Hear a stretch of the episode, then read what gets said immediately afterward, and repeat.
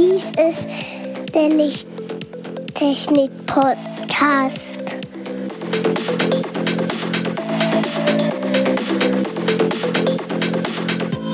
Das beste Licht für deinen Bedarf.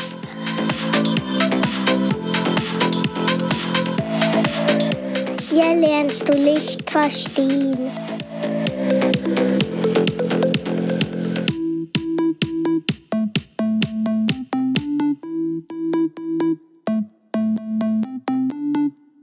Willkommen zum Lichttechnik-Podcast, Folge 61.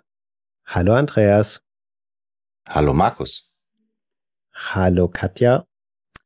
Hallo Andreas. Hallo Markus. Hallo. Und hallo lieber Zuhörer.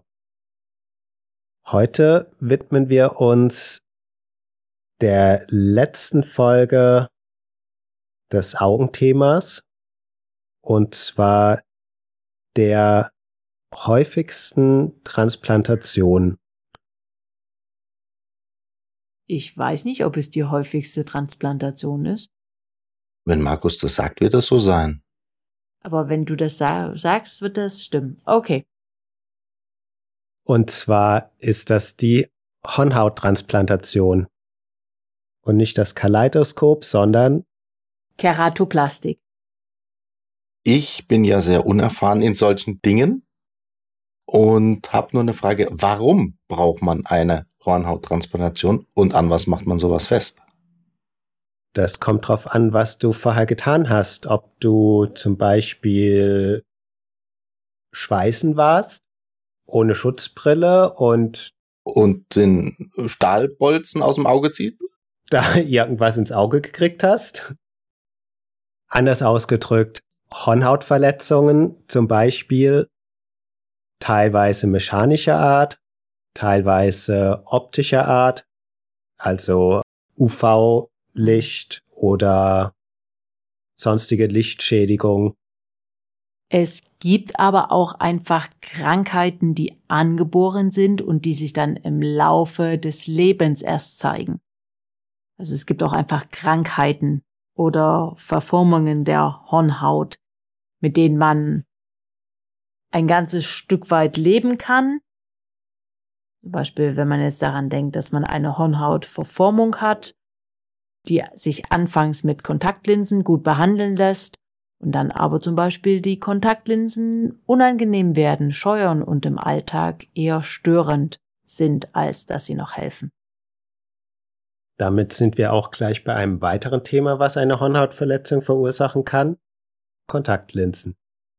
Das auch richtig. Wenn man sie nicht korrekt pflegt. Richtig, schädigen sie auch die Hornhaut. Können sie schädigen. Ja. Also wie zum Beispiel nicht die Flüssigkeit regelmäßig austauschen und immer mit den Fingern reinbatzen, dass sich Bakterien bilden. Zum Beispiel. Genau. Ich regelmäßig richtig reinigen, genau. Nur in die Lösung und nicht mechanisch reinigen. Ja, mit der Stahlwolle würde ich jetzt auch nicht die Kontaktlinse reinigen wollen. Nein, das solltest du auch nicht. Das nimmt sie dir auch ziemlich schnell übel. Und sagt, ich bin dann mal kaputt. Ja, die reißen sehr schnell. Jedenfalls die ganz dünnen Varianten, die, Die Tageslinsen, weichen. Genau. die ganz weichen. Ja. Und ich weiß nicht, ob man heute noch Glaslinsen so oft, oft verschreibt, aber ich glaube, das ist nicht mehr so häufig. Glaslinsen gab's jetzt eh seltener, glaube ich. Ich glaube, du meinst die harten Kontaktlinsen, oder? Äh, Ja, die härteren. ja. Ich glaube, die Ja, waren die nicht aus genau. Glas? Nicht, dass ich. Oder Hartplatz? wüsste. Plastik? Ich bin mir nicht sicher. Här- härteres Plastik, ja, wie auch immer, genau. Also, das ja. Ja, früher, also bis so vor einigen Jahren, etwa ein Jahrzehnt, hieß Hornhauttransplantation, dass man die gesamte Dicke der Hornhaut ausstanzt und eine neue Hornhaut einsetzt. Das hatte jedoch den Nachteil, dass es sehr oft zu Abstoßungsreaktionen kam vom Körper, weil schließlich ist es ein Teil von einem anderen Menschen. Wahrscheinlich auch ein toter Mensch. Ich wollte nur sicher gehen. Wenn wir von früher reden, wann war die erste Hornhauttransplantation? Ups. Ah, Ich kann mir schon vorstellen, dass Wahrscheinlich deutlich eher, als wir denken. Was, was schätzt du? 1900, Ich glaube, ich würde es eher so ins Mittelalter setzen. aua, mit Nadel und Faden. Hm, Andreas, du lagst ziemlich gut. okay. Am 7. Dezember 1905 war die erste Hornhauttransplantation. Okay. Da war die Medizin dann doch mal nicht ganz so weit und doch eher in der Neuzeit. Und zwar im heutigen Tschechien. Okay, damals, keine Ahnung, müsste Deutschland gewesen sein. Oder? Schneiden wir raus. Ich bin mir nicht sicher. 1905? Es war in Zirn. In Zirn im damaligen Ölmütz. Im heutigen Tschechien. Das hört sich sehr deutsch an. Ist nicht ganz unmöglich.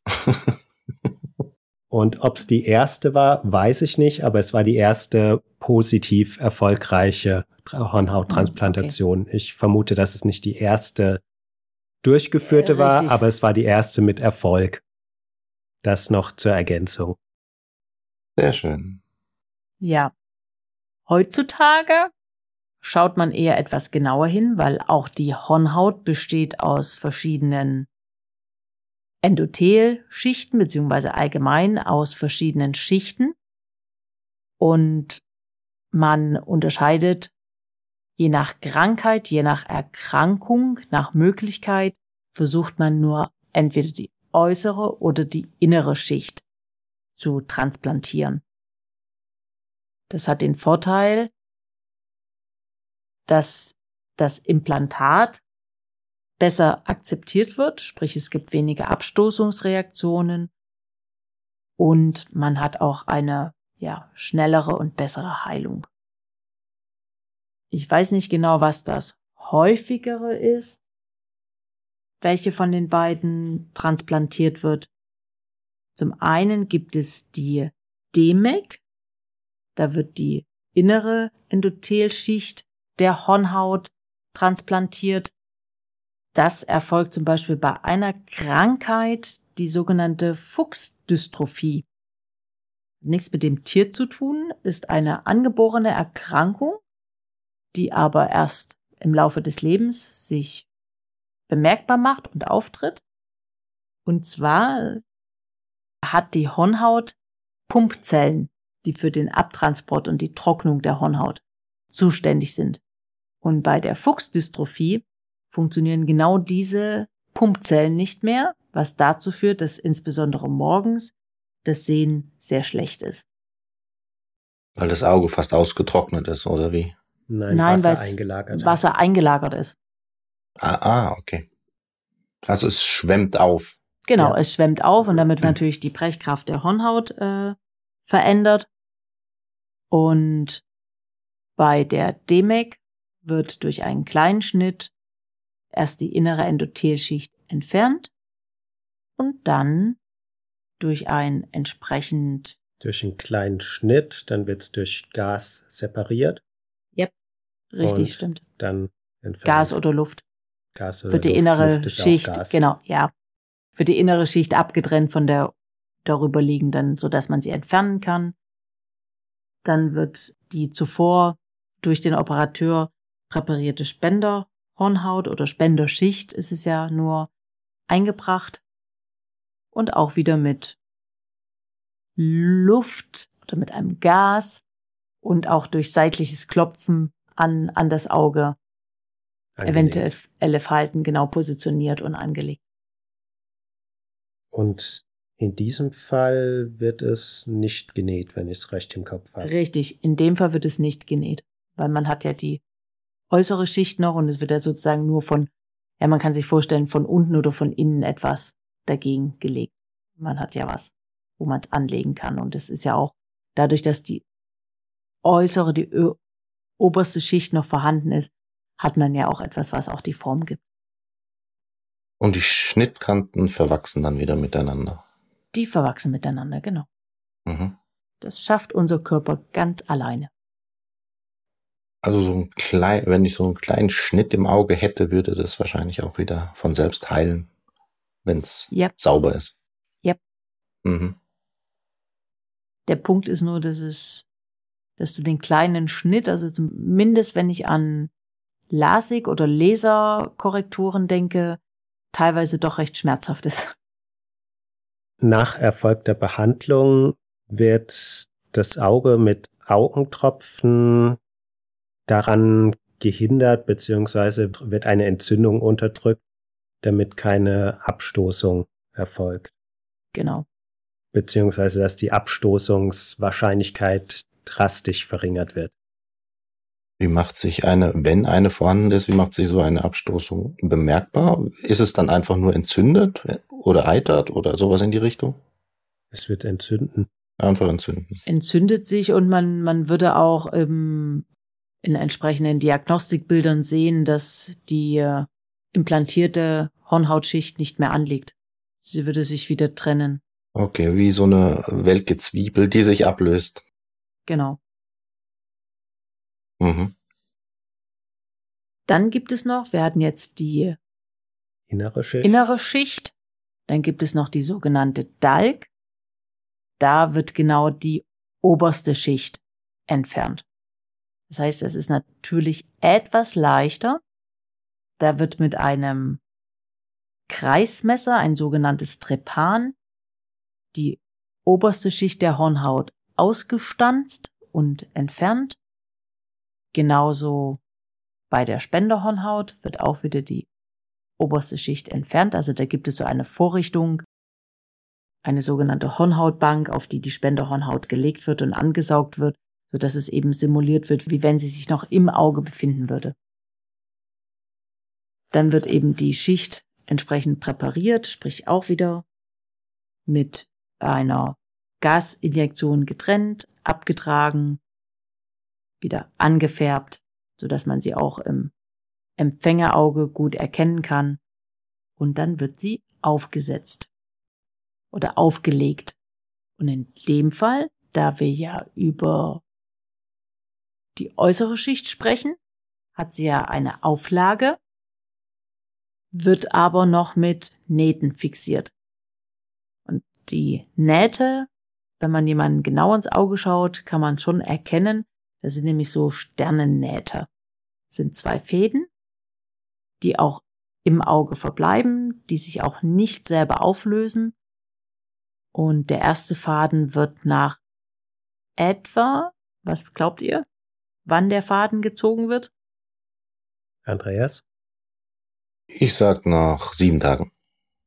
Nach etwa einem Jahr. Ja, Ich lag daneben. ja. Minimal. Also der erste Faden wird nach einem Jahr erst gezogen. Ich weiß nicht mehr genau, ich glaube, der Der zweite, Zweite. nach eineinhalb Jahren. nach eineinhalb Jahren hatte ich jetzt auch so im Kopf, genau. Also ist die Heilungsgeschwindigkeit von der vorderen Hornhaut sehr, sehr langsam. Korrekt. Aber auch hier wird wieder über Augentropfen das Auge behandelt, um es an um Entzündungen zu verhindern, beziehungsweise die Gefahr von einer Abstoßung zu reduzieren. Die ist in diesem Fall aber deutlich geringer als bei der anderen OP, weil die Abstoßung sich meistens eher auf die innere, Innere. Hornhautschicht beschränkt. Mhm. Aber man muss dann auch ein Jahr lang mindestens dann auch die Augentropfen nehmen oder sogar länger. Ich vermute mal, dass du die länger nehmen musst. Okay. Ja, Augentropfen sind dann ein ständiger Begleiter. Aber man, man muss vergleichen, gerade bei der erstgenannten Krankheit, der Fuchsdystrophie, es macht halt schon einen Unterschied, ob ich immer wie durch ein Milchglas sehe und unscharf und meine Sehkraft noch 20 Prozent beträgt oder ob ich im besten Fall 100% Sehkraft nach der OP wieder erreichen kann. Und ich glaube, da kann man schon froh sein, dass die heutige Medizin so weit ist, die Menschen vor Erblindung zu schützen. Meistens wird übrigens diese oder werden diese Hornhauttransplantationen, wenn es notwendig ist, mit einer Katarakt-OP, also einer Operation des grauen Stars, kombiniert, so dass man da in Anführungszeichen einen Eingriff, eine Operation einsparen kann. Aber auch nur, wenn es notwendig ist. Nur wenn es notwendig ist. Man muss ja nicht unbedingt einen grauen Star haben und eine Hornhautproblematik. Das ist ja nicht immer so. Korrekt. Aber nach so einer Transplantation ist eine gewisse Wahrscheinlichkeit, dass man hinterher wieder seine volle Sehkraft hat. Ja. Um nicht zu sagen, die Wahrscheinlichkeit ist sehr hoch. Ist sehr hoch. Andreas, hast du noch irgendwelche Fragen? Ich habe alles verstanden. Deswegen fällt mir jetzt nicht wirklich was ein dazu. Ein Punkt vielleicht noch als Ergänzung von der zweitgenannten, von der Dalk. Die kommt zum Einsatz, wenn eine Hornhautverkrümmung in Form eines Keratokonus vorhanden ist. Das ist das. Ein was? Keratokonus ist das wie, wie so ein Zuckerhut, kann man sagen, dass die Hornhaut wie ein Zuckerhut aussieht, sprich, dass die Mitte sehr, sehr spitz ist. Ja. Sehr weit hervorsteht. Da findet dieses Verfahren häufiger Anwendung. Aber da würde ich doch eher mit, also jetzt unwissenschaftlich, ich würde dann versuchen, mit dem Laser das einfach zu glätten. Ja, kann man schon. Aber Andi, auch deine Hornhaut hat nur eine gewisse Dicke. Aber wo kommt denn die Spitze her? Also es ist nicht gesagt, dass es, wenn es nach oben ist, dass es dicker wird, sondern Nein. einfach nur, dass es so, okay. Wird eher, wird eher sogar dünner.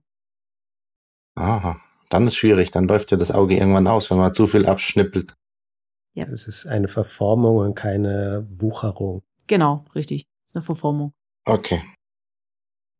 Dann wird's schwierig. Dann bleibt nur eine OP, das auszutauschen. Ja. Yep, musst du entfernen. Damit würde ich dieses Thema und diese Themenreihe vorläufig beenden. Aber nicht ganz ohne noch eine Ankündigung zu machen, denn wir verabschieden uns nun bis mindestens Mitte September in unseren Sommerurlaub. Vielen Dank, Andreas, und vielen Dank, Katja, für diese interessanten Themen. Danke, Markus. Und. Katja ganz besonders für deine Unterstützung und deine Fachkenntnisse. Danke für eure Einladung. Gerne und gerne wieder. Ja, auch von meiner Seite. Dankeschön. Und damit beenden wir auch die zweite Staffel der gesamten Reihe. Und wir werden nach dem Sommerurlaub und Ferien, wie auch immer, uns dann neue Themen überlegen und verbleiben bis dahin. Tschüss. Stopp. Ah, wir sollten noch sagen, Jo. Jo, du hast die Feedback-Kanäle vergessen. die braucht man doch gar nicht. Kommt eh nix, gell? Stimmt. Richtig.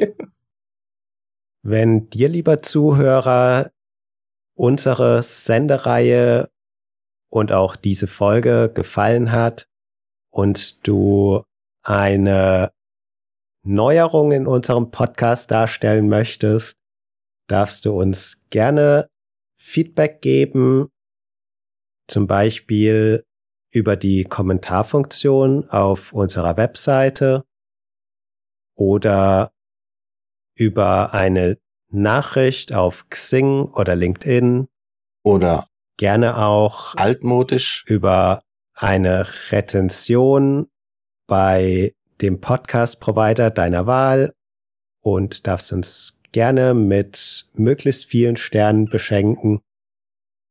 Oder altmodisch Schreibe eine E-Mail an lichttechnik-podcast at gmx.de. Tschüss. Tschüss. Tschüss. Tschüss.